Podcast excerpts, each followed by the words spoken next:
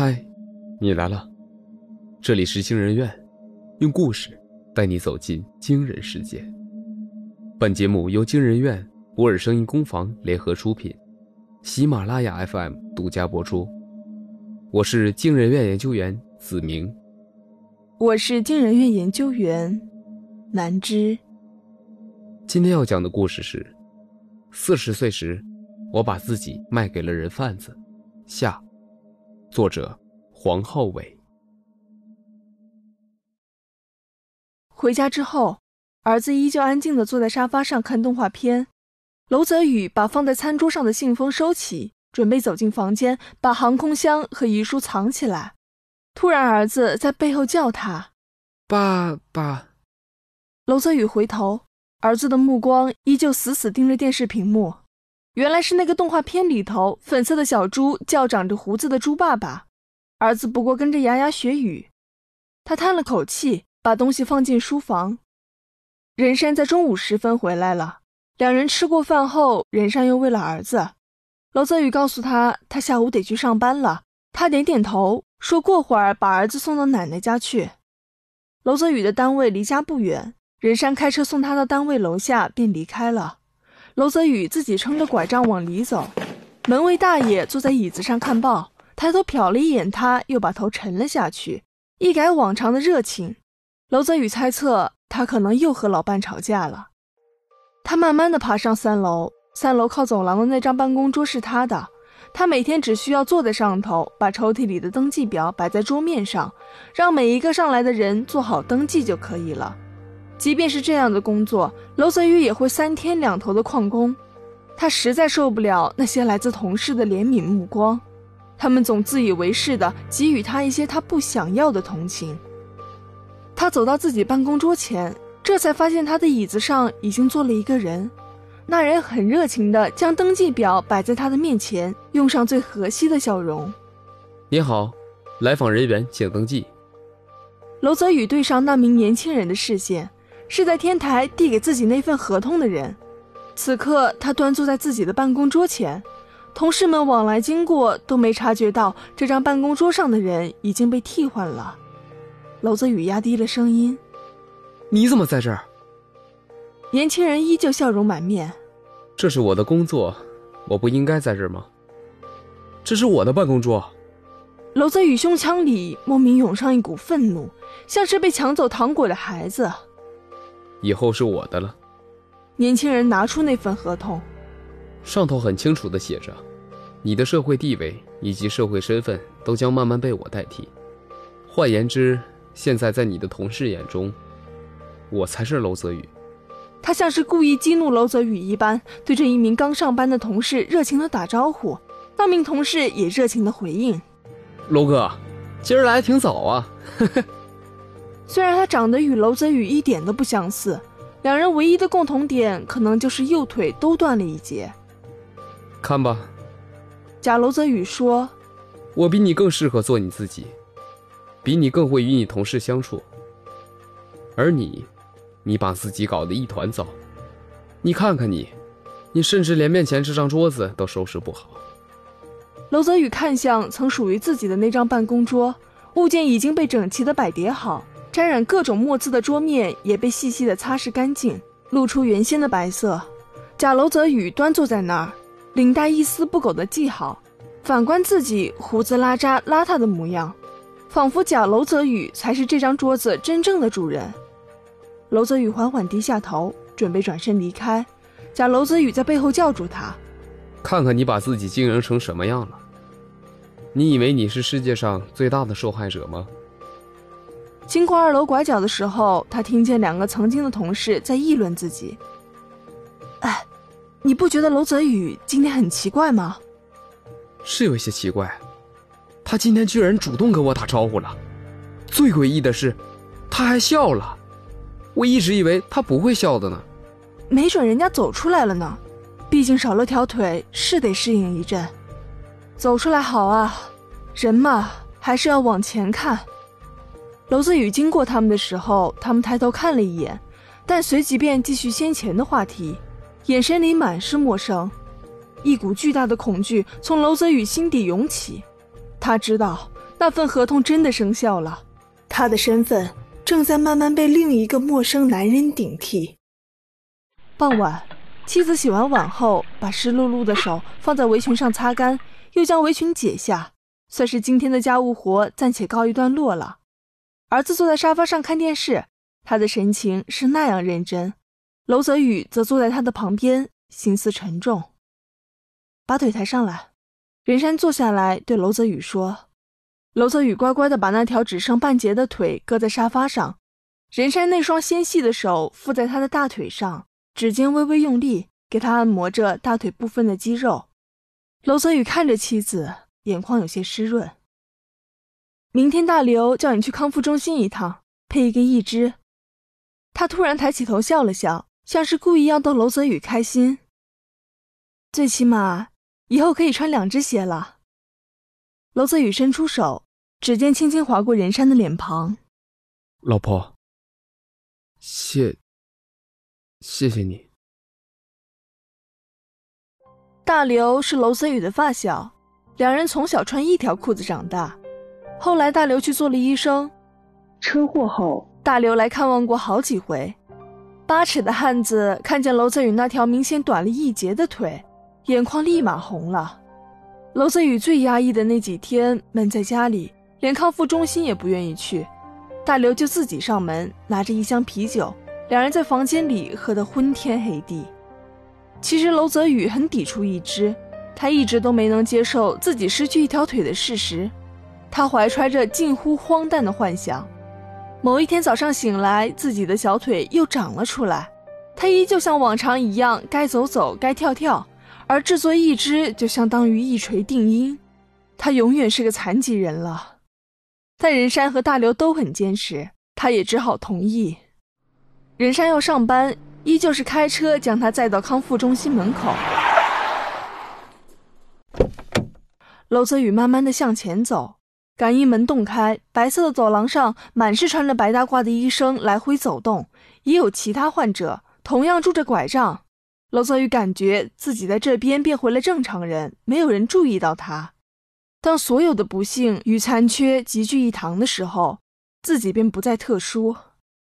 先生，这边登记一下。戴护士帽的女士在前台喊住了他。娄泽宇。护士在电脑上操作了一阵，抬起头。你好，我们这边显示娄泽宇先生半个小时前已经进去了。您需不需要再核对一下信息？进去了。他眉头一皱。瞬间反应过来是怎么回事？哦，是这样的，我是娄泽宇的家属，他要我过来送一点东西，你能给带个路吗？当然可以。护士领着他一直走到走廊最尽头的那个科室，娄泽宇推开门，假娄泽宇已经坐在科室的椅子上，他穿着康复中心发的短裤，裤腿向上卷，露出大腿。大刘正在一旁用仪器为他 3D 建模。大刘看见他进来，抬起头，抹了抹额头上的汗。请问你找谁？娄泽宇呆在原地，面前这个认识了将近二十年的好友，眼神中充满了陌生。他一时间心中五味杂陈。他看见坐在椅子上的假娄泽宇正对他微笑，嘴角咧开的弧刀像是一柄寒刃，直抵他的咽喉。请你书记等好吧，我们这里还有患者呢。大刘有些不耐烦。娄泽宇站在走廊上，突然觉得自己的脑袋有些发胀。许久之后，科室的门打开，大刘走了出来，径直走向另一头的卫生间。娄泽宇跟在他的身后，与他保持几米的距离。大刘的电话响了，他接通：“喂，我这边刚给泽宇检查完，这两天就可以把他一只做出来了。”大刘又接了一盆水泼在脸上，看到泽宇这样，我真的蛮难过的。他掩面哭泣，水珠混杂着泪水从他的脸颊滴落。他忽然看见几米之外的娄泽宇，猛地抹了抹脸，又背过身去。离开康复中心的时候，娄泽宇在门口碰见了假娄泽宇，他站在那里，对着每一个来往的人微笑，直到娄泽宇过去，他才开始往外走。你觉得死亡是怎样的？他看着娄泽宇，从十六楼跳下来吗？还是割腕，又或者安眠药？娄泽宇没说话，他继续说：“肉体的死亡只是浅层的，你知道最深层的死亡是什么吗？当这个世界你认识的所有人都去世了，你曾经存在于这个世界的证据开始一点一点消失。”他的声音越来越远。真正的死亡是世界上再也没有一个人记得你。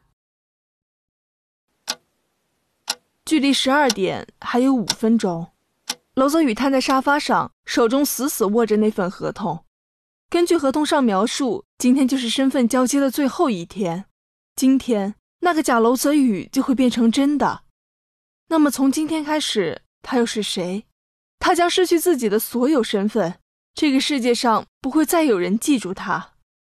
睡意像海潮一般涌了上来。娄泽宇看着墙上的挂钟，已经过了十二点了，什么都没发生，也静悄悄的。妻子在卧室睡觉，隐约能听见规律的呼吸声。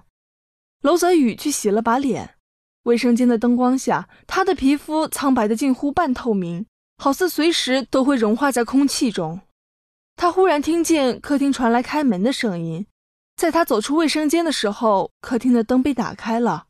娄泽宇看见贾娄泽宇站在玄关处，贾娄泽宇也看着他，弯下腰去给自己换鞋。他似乎非常熟悉家中每个物件的摆放，熟悉的就像自己家一般。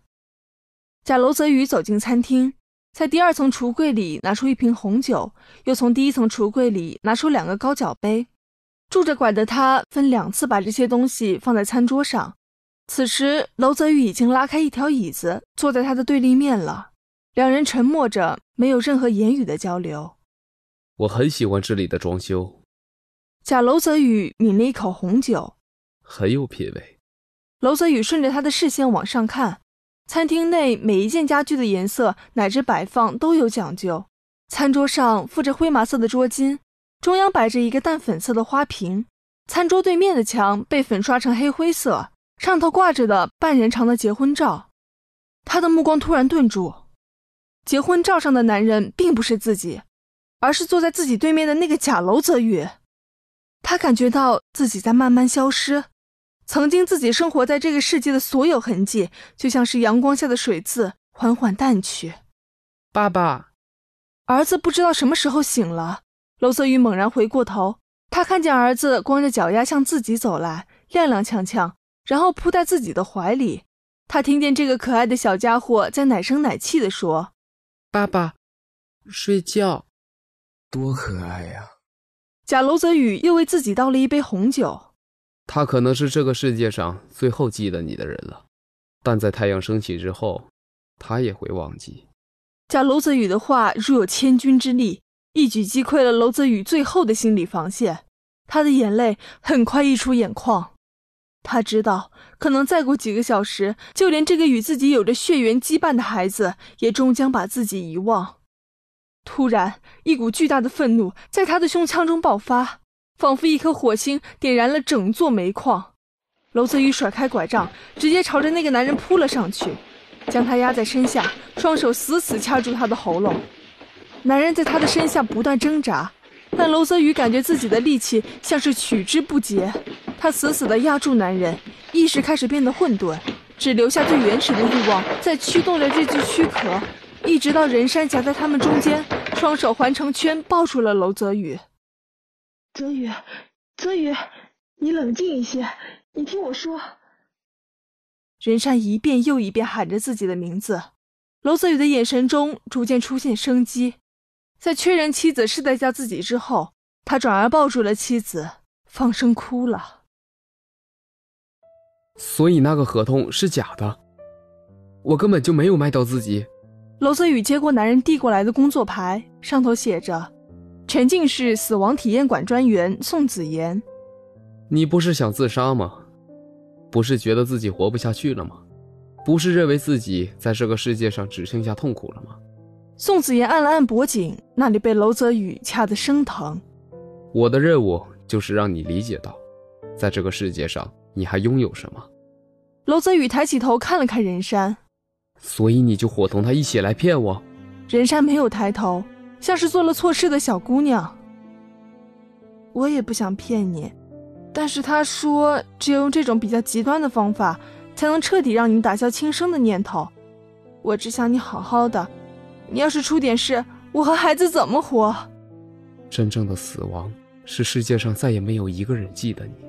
娄泽宇轻轻重复着宋子妍说过的话，是寻《梦环游记》里的台词。宋子妍站起身，理了理衣服。有一点是真的，我也确实失去了自己的右腿。其实，我讨厌这世界上的很多东西，不过好在还有一部分是值得我珍惜的。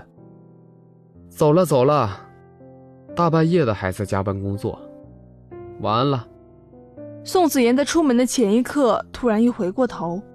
你朋友大刘还有你一帮同事的演技都不赖。为了让你看场大戏，我们私底下倒是排练了不少时间。